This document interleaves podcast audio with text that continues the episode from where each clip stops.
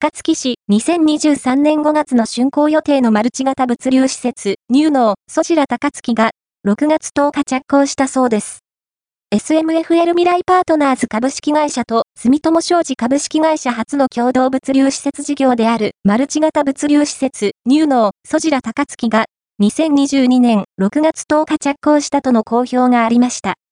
プレスリリースより建設地は新名神、名神高速道路、高槻インターチェンジから約 4.8km、名神高速道路、茨城インターチェンジから約 6.8km と広域配送に適し、最寄り駅からバス通勤も可能で、従業員確保においても優れた効率地で、敷地を最も有効活用できるボックス型の物流施設の建設予定とのこと。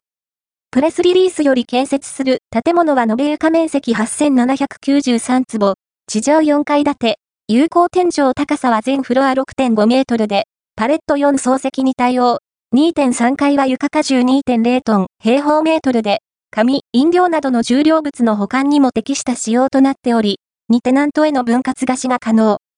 2023年5月の竣工予定とのことです。プレスリリース。